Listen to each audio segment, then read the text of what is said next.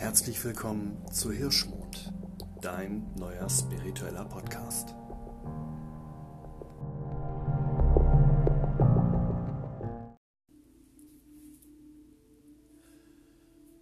Hallo und herzlich willkommen zu einer neuen Folge von Hirschmond.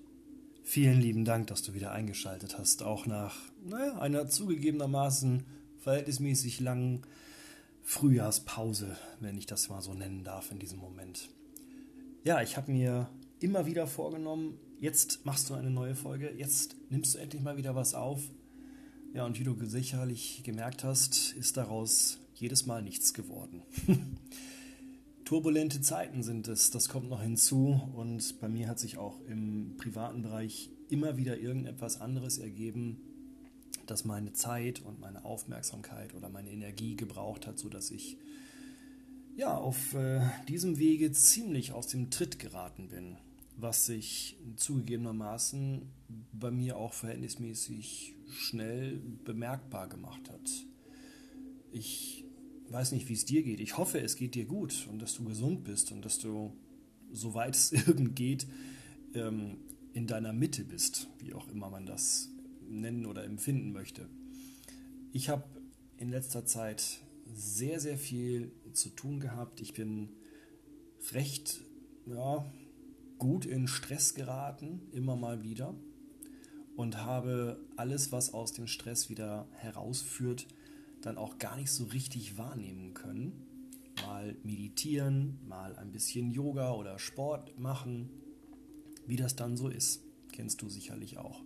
Irgendwann ist dann der Punkt, da setzt man sich abends aufs Sofa und hisst die leckt mich doch alle am Arsch Flagge und lässt es dann einfach sein. So, aber auch hier, man kann sich nur selber wieder daraus bringen und ich habe es heute tatsächlich endlich geschafft. Nicht nur, dass ich mich wieder hinsetze und eine Folge aufnehmen kann, sondern dass ich auch tatsächlich endlich mal die nötige ähm, ja, Zeit und Muße gefunden habe, mich dann auch mal wieder hinzusetzen und ein bisschen zu meditieren, ein bisschen wieder auf mich selber zuzugehen. Und ich äh, werde auch im Anschluss an diese Aufnahme dann einen Spaziergang an der frischen Luft machen. Und zwar dort, wo ich hoffentlich auf sehr wenig Menschen treffen werde. Okay, das soll aber gar nicht das Thema dieser Folge sein. Wie du sicherlich schon gelesen hast, habe ich mir, ähm, also gelesen anhand des Namens dieser Folge, etwas ausgesucht und ich hatte eine ganze andere Menge an Themen auch noch irgendwie in der Hinterhand, die ich dann jetzt hoffentlich demnächst in Angriff nehmen kann. Ähm, genau, in ungefähr zwei Wochen, nein halt, Blick auf den Kalender, in genau zwei Wochen feiern wir den kalendarischen Übergang vom April in den Mai. Das heißt, rein kalendarisch ist dann auch dort die Walpurgisnacht bzw. das Beltane-Fest, was jetzt vor der Tür steht. Und das ist ein Thema, mit dem ich mich inhaltlich auch in dieser Folge ganz gerne ein bisschen auseinandersetzen möchte. Und ja, ich persönlich spüre den Frühling immer mehr kommen. Ich finde es wirklich, wirklich schön, dass er jetzt da ist. Und wenn ich hier aus meinem Fenster gucke, dann kann ich tatsächlich an den jetzt blühenden Apfel- und Kirsch... Nein, sind das Kirschbäume? Quatsch. Aber das ist ein Apfelbaum, meine ich, der da steht. Gott, bin ich verpeilt gerade. Da sind Blüten dran. und an den Blüten äh, bewegen sich tatsächlich verhältnismäßig viele Bienen, was ich echt geil finde, weil Bienen sind unglaublich wichtig. Aber ich schweife schon wieder ab. Es geht eigentlich um Beltane. Obwohl, Bienchen und Blümchen. Ne? Aber ja, das eine muss das andere nicht ausschließen. Denn bei Beltane geht es, wie du sicherlich weißt, ähm, auch um Themen der Fruchtbarkeit. Es geht um das Thema Vereinigung zwischen männlich und weiblich, zwischen der Göttin und dem Gott. Und ich habe mir im Zuge dessen, dass Beltane vor der Tür steht, auch nochmal eine bestimmte Frage gestellt, nämlich die, woher es eigentlich kommt, dass wir zumindest in unserem deutschsprachigen Raum sagen, die Sonne und der Mond. Wobei wir es doch im, oder viele, nicht wir, ich möchte nicht verallgemeinern, viele im spirituellen Bereich, gerade in der ähm, Hexenkunst, eigentlich mit, naja, die Mond und der Sonne halten. Also, ich habe das ein paar Mal ausprobiert in meiner Alltagssprache und entweder wurde ich schief angeguckt oder ähm, ja, zwei, drei Leute dachten, ah, jetzt ist er wieder unterwegs, der cool. Also, ähm, aber sag das einfach mal. Sag mal die Mond oder der Sonne. Ne? Das fühlt sich erstmal total ungewohnt an. Und ich habe mich dann mal ein bisschen auf die äh, digitale Suche begeben. Also ich habe wie jeder andere Mensch auch im 21. Jahrhundert tatsächlich eher eine Suchmaschine als ein äh, Buch bedient, was im Moment daran liegt, dass ich diese Art von Bücher gar nicht so richtig. Also ich habe Bücher, ja, aber ich bin nicht sicher, ob das Thema in den Büchern, die ich habe, so explizit aufgegriffen wird, so in der Tiefe auch. Und in Büchereien und Bibliotheken gehen ist im Moment, naja, ihr wisst's. Also habe ich mich online schlau geguckt oder versucht schlau zu gucken. Und ich bin auf der Seite lengu.com, also L-E-N-G-O.com, auf einen interessanten Artikel dazu gestoßen, ähm, aus dem ich einfach mal ganz kurz ein paar Auszüge vorlesen möchte. Hm, ganz genau. Wenn man die vielen Sprachen der Welt betrachtet, fällt einem auf, einige Sprachen bezeichnen etwas weiblich, während das gleiche Wort mit der gleichen Bedeutung in einer anderen Sprache zum männlichen oder neutralen Genus zugeordnet wird. Der Mond und die Sonne heißt es zum Beispiel auf Deutsch, während dieselben Begriffe auf Spanisch und allen anderen lateinischen Sprachen La Luna, also feminin, und El Sol, maskulin, heißen. Womit hängt das zusammen? Es gibt diverse Theorien, die aber eher Spekulationen als einer schlüssigen Theorie ähneln. Wenn wir das vorherige Beispiel mit der Sonne und dem Mond betrachten, kann man schnell kulturelle Unterschiede feststellen. In Spanien beispielsweise wird der Mond mit Weiblichkeit und die Sonne mit Männlichkeit assoziiert. Der Grund dafür ist, dass die Sonne Energie ausstrahlt und dadurch Leben schenkt, ähnlich einer Samenzelle. Der Mond nimmt diese Energie auf, denn ohne die Sonnenstrahlung wäre er unsichtbar. Eine Gegentheorie besagt jedoch, dass es eigentlich umgekehrt ist, da die Sonne als statisches Objekt einem Ovum ähnelt und der Mond in seiner Bewegungslaufbahn einem Samenfaden. Darüber hinaus, wenn man ein Ovum und einen Samenfaden unter dem Mikroskop betrachtet, hat das Ovum eine rötliche und der Samenfaden eine eher weißliche Farbe. Sonnengott oder Sonnengöttin Weitere Theorien kommen aus der Religion oder besser gesagt aus der Welt der Götterverehrung. Einige Wissenschaftler argumentieren, dass in heidnischen Zeiten das weibliche Geschlecht mit Macht und Stärke assoziiert wurde, während monotheistische Religionen diese Eigenschaften eher dem Mann zuschrieben. In vielen Religionen gibt es männliche Sonnengötter, wie zum Beispiel den ägyptischen Gott Ra. Bei diesem hatte man die Vorstellung, dass er auf der Sonnenscheibe thront. Alternativ gab es auch den Gedanken, dass das Auge des Sonnengottes Ra die Sonnenscheibe wäre. Besonders diese visuelle Veranschaulichung des Gottes war damals beliebt. Somit strahlte Ra Macht und Stärke aus und verkörperte diese auch. In der germanischen Tradition der nordischen Mythologie war der Sonnengott in Gestalt der Sonnengöttin Sol, die also weiblich war.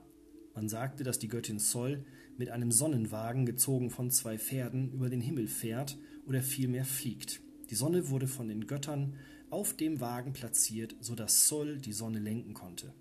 Vor dem Weltuntergang und bevor die Sonnengöttin von einem Wolf verschlungen wurde, gebar sie eine Tochter, die in die Fußstapfen ihrer Mutter trat und somit weiterhin den Sonnenwagen lenken konnte. Zwei komplett verschiedene Vorstellungen des Geschlechts, die Macht und Stärke verbildlichen, und eine absolut gegensätzliche Vorstellung des Gottes oder der Göttin der Sonne. Soweit vorgelesen aus dem Artikel auf Lengu. Und ich finde diese Überlegung unglaublich spannend. Vor allen Dingen, wenn man sich mal überlegt, dass ja die Menschen früher so Sachen wie zum Beispiel ein Mikroskop mit an Sicherheit grenzender Wahrscheinlichkeit nicht besessen haben dürften und wenn, dann nicht in der Art und Weise, wie wir es heute kennen.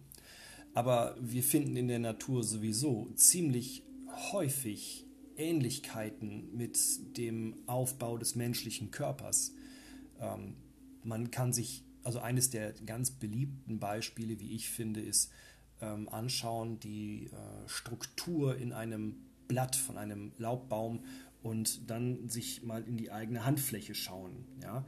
Oder eben Bäume, man sieht das im Winter sehr gut mit ihren vielen Ästen, ähneln dann auch schon so ein bisschen Nervenbahnen und dergleichen findet sich jede Menge. Man kann das sicherlich auch googeln, aber man kann ja auch mal die eigenen Augen äh, benutzen. Sagt der Mann, der gerade gesagt hat, er hätte etwas gegoogelt. ich wieder.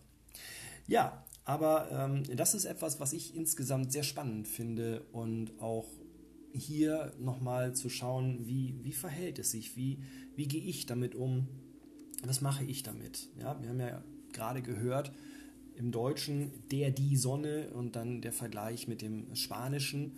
Ja, und ähm, im Englischen ist es ein Neutrum. Da ist es the moon und the sun. So, Punkt. Hat sich. Da wird gar nicht großartig weiter unterschieden. Alles insgesamt, wie gesagt, sehr spannend. Vor allen Dingen hier auch deswegen spannend, wie ich finde, weil Sprache ja nun mal einen ähm, deskriptiven Charakter hat. Ja? Wohingegen Bilder dies nicht haben. Und das ist für mich der Sprache ja insgesamt eigentlich total äh, geil finde. Also ich habe ja wirklich, äh, ich bin jemand, der mit Wörtern gerne spielt und der sich auch einer, naja, ich will nicht sagen, dass ich eine unglaubliche Eloquenz besitze, aber was du zumindest gemerkt haben dürftest über die letzten paar Folgen, ist, dass ich gerne rede, dass ich gerne erzähle und dass ich auch gerne mit Wörtern spiele. Und ich habe zu diesem Thema, also mit, mit Sprache spielen, auch mal einen ähm, sehr tollen Spruch gelesen. Ich muss ihn nur gerade mal raussuchen. Den hatte ich mir vorgelegt und ja, wie das dann eben so ist.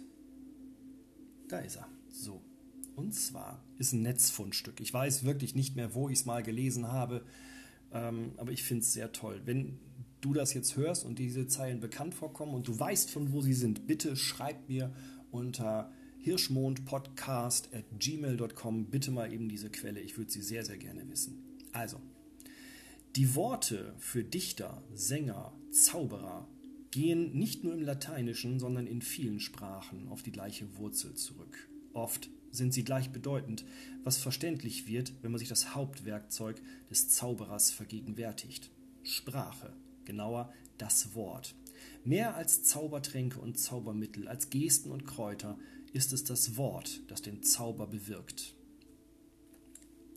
Also an dieser Stelle, ich weiß nicht von wem es ist, ich finde es sehr schön muss diesem sehr schönen kurzen Text aber auch ein klein wenig entgegentreten und widersprechen, denn ich glaube, dass es nicht allein die Sprache ist, wie wir ja gerade am Beispiel Sonne und Mond schon mal festmachen konnten. Sprache umschreibt viel, aber Sprache beschreibt auch viel und zwängt Dinge somit in eine Art Korsett, aus dem sie nur sehr schwer wieder zu lösen sind. Und wenn du dich in das warme Sonnenlicht oder in das sanfte Mondlicht stellst und es einfach mal spürst, dann weißt du für dich selber am besten, wie du das kategorisierst, sofern das überhaupt nötig ist. Ja? Ähm, ähnlich erleben wir es ja auch zum Beispiel im Unterschied zwischen dem bewussten, rationalen Nachdenken oder Denken und dem, was passiert, wenn wir träumen. Über Träume haben wir schon einmal gesprochen und das sollte ich vielleicht auch noch mal ein bisschen aufarbeiten. Unter uns gesagt, ich bin mit der Folge gar nicht so zufrieden. Aber ähm, ist ein anderes Thema. Das, Träume sind eben eine, eine bildhafte Sprache und das Denken ist eine logisch-analytische Geschichte, zumindest bei den meisten Menschen, die ich kenne. Ähm, und hier auch wieder Unterschiede. Natürlich ist es eine Sache, wenn ich dir ähm, in salbungsvollen Worten, das ist jetzt eins meiner Lieblingsbeispiele, in salbungsvollen Worten beschreibe, wie sich ein Sommerregen auf der Haut anfühlt oder wie es sich anfühlen mag zu küssen. Aber es ist meilenweit davon entfernt, es zu spüren, es selber zu tun oder selber zu erleben. Das ist etwas völlig anderes. Ja? Und eben ähm, Dinge zu, zu, zu sehen oder als Bild ähm, zu erleben, ist etwas anderes, wie als sie durch das limitierte Möglichkeitenfeld von Sprache näher gebracht zu kriegen.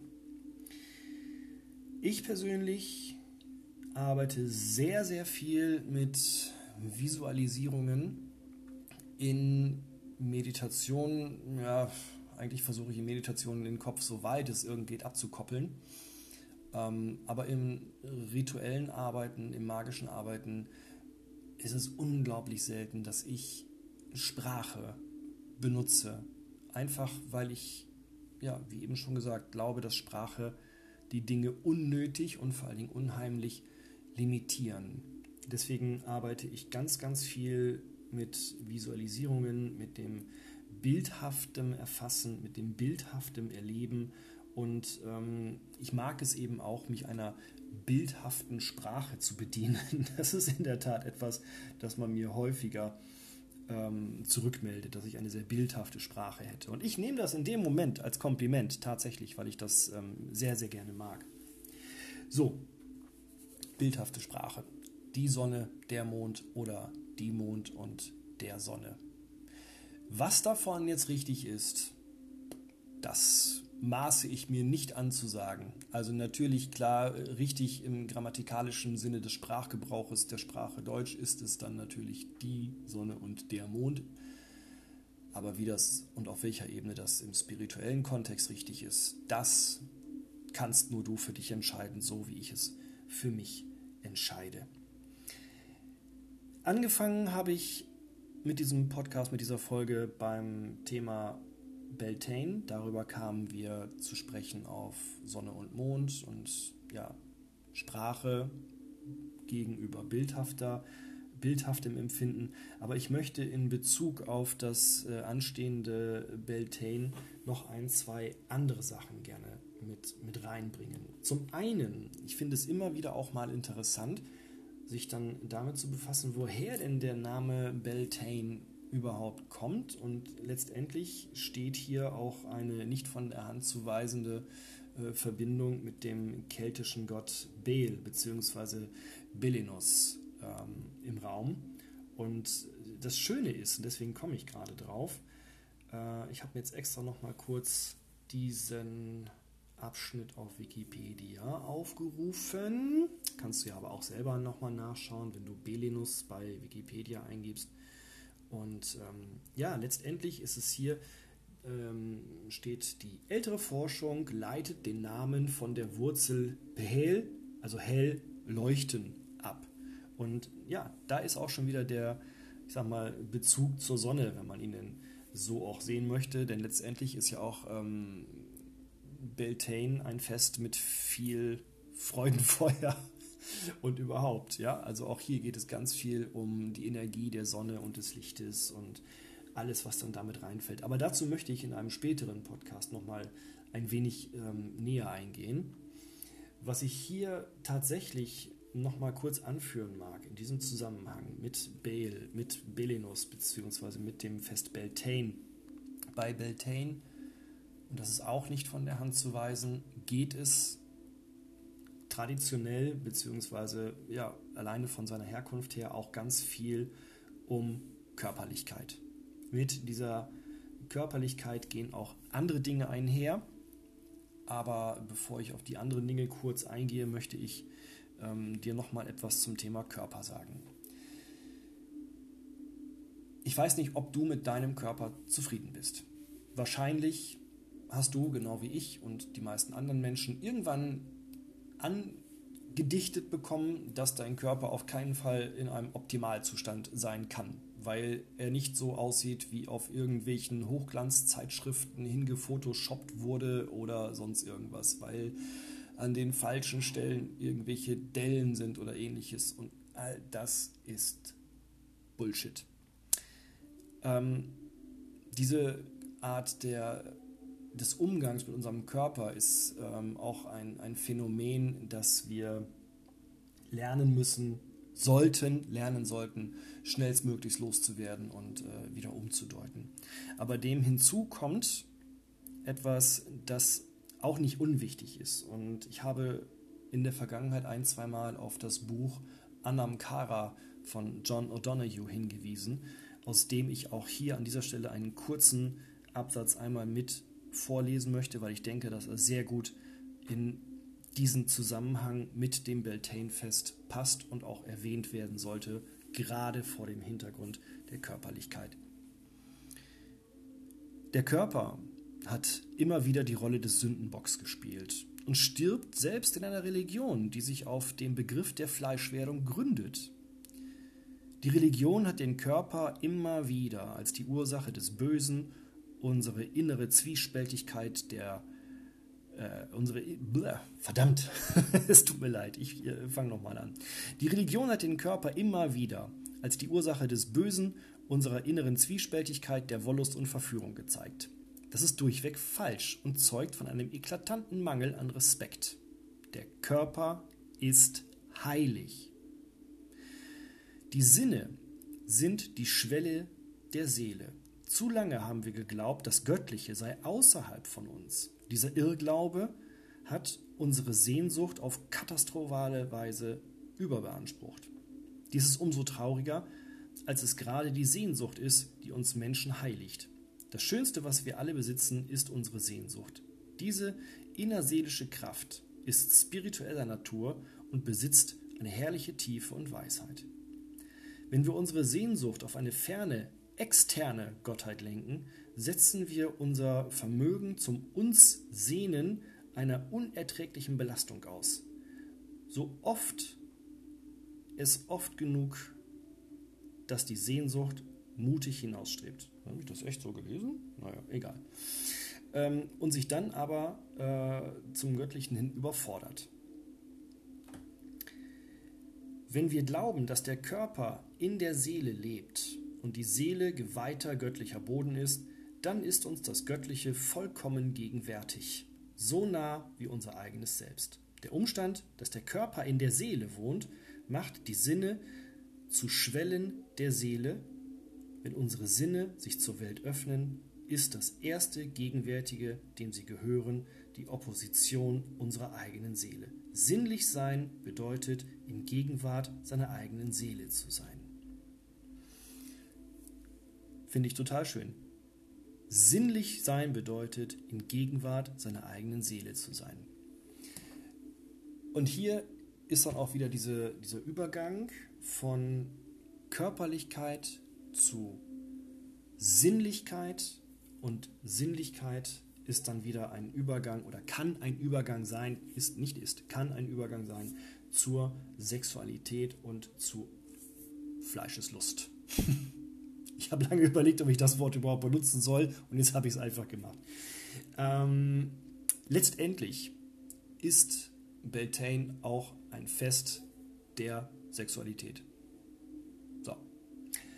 Und das wiederum ist das nächste. Sexualität ist so unglaublich tabuisiert worden mit allem, was irgendwie dazugehört. Ne, ich habe es gerade vorgelesen und diese Meinung von John O'Donoghue teile ich, diese, diese unnötige ähm, Verteufelung von, von Körperlichkeit, die ja maßgeblich von einer Religion kommt, die sich auf Fleischwerdung gründet, ähm, plus allem, was dann durch unsere Hochglanz- Medienlandschaft damit einhergeht, dieses sich schlecht fühlen und ah und so. Das tut uns, glaube ich, überhaupt nicht gut. Und ich möchte auch dich gerne einladen, ob du eine Einladung annimmst, ist ja immer bei dir, aber dich vielleicht vor dem Hintergrund des anstehenden Beltane-Festes mit diesen Themen einfach mal selbst ein bisschen auseinanderzusetzen, wie dein eigener Bezug dazu ist und zu überprüfen, ist das denn überhaupt so ähm, von dir selbst gewollt oder hörst du vielleicht irgendwelche Botschaften, die gar nicht von dir kommen, wie zum Beispiel, naja, oh da hast du jetzt aber schon ne, so ein, zwei, da ist der Winterspeck umgebaut zur Frühlingsrolle. Ähm, ich weiß nicht, ob das alles so immer so sein muss. Auch die Akzeptanz von, also die Akzeptanz, die ich mir selber und meinem Körper gegenüber zeige und auch den Respekt, den ich dann einem anderen Körper gegenüber zeige. Das sind so Dinge, das sind so Themen, mit denen gehe ich dann auch jetzt weiter die nächsten Tage und Nächte auf das äh, Beltane-Fest zu und reflektiere sie für mich. Was ich als Schlusswort gerne noch mit hinzufügen möchte, ist ähm, etwas, das gerade bei uns Männern immer wieder in diesem Zusammenhang auch mit auffällt, beziehungsweise mit anfällt. Ähm, es hat sich leider im Laufe der letzten Jahre, Jahrzehnte so entwickelt, dass wir uns immer wieder in toxischen Verhaltensweisen wiederfinden.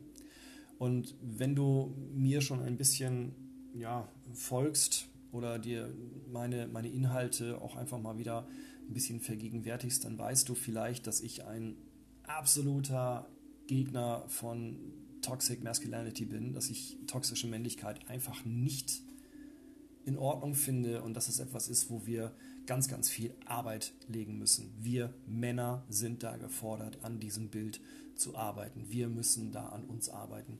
Und wir müssen da auch mal ein bisschen, glaube ich, von, von der Nummer wegkommen, dass wir ähm, immer wieder irgendwelche Entschuldigungen oder so suchen. Ne? So Mark, ja, es wird ja vorgelebt und, und ja, das wird ja auch durch, durch äh, Hollywood und so. Ja, ist alles richtig. Das ist alles richtig. Aber die Frage ist, was mache ich damit?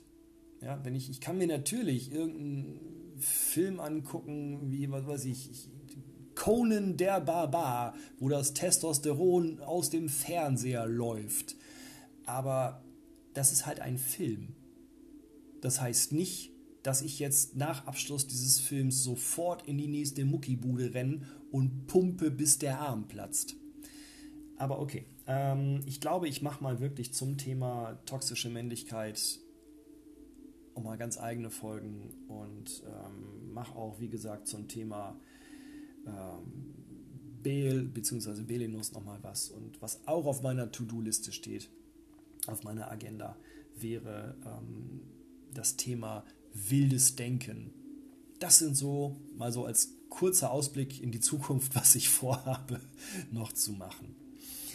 Okay, Super, jetzt habe ich schon wieder eine halbe Stunde Zeit mit dir verbringen können und ich möchte dir herzlichst dafür danken, dass du eingeschaltet hast und äh, möchte dich auch weiter einladen, mir dein Feedback mitzuteilen. Schreib mir, wie gesagt, sehr, sehr gerne unter hirschmondpodcast.gmail.com eine E-Mail und lass mich einfach wissen, wie du das, was ich jetzt hier mit dir teile, findest, wie deine Gedanken dazu sind und vor allen Dingen, wenn du jetzt die ganze Zeit den Kopf geschüttelt hast und gesagt, was ist denn mit dem los? Was stimmt mit dem nicht? Das ist ja kompletter Kokolores. Bitte teile mir das mit, lass uns sprechen. Ich bin unglaublich neugierig zu erfahren, wie du die ganzen Sachen siehst. So, bis hoffentlich sehr bald. Ich wünsche dir alles, alles Gute und bitte bleib gesund. Bis zum nächsten Mal.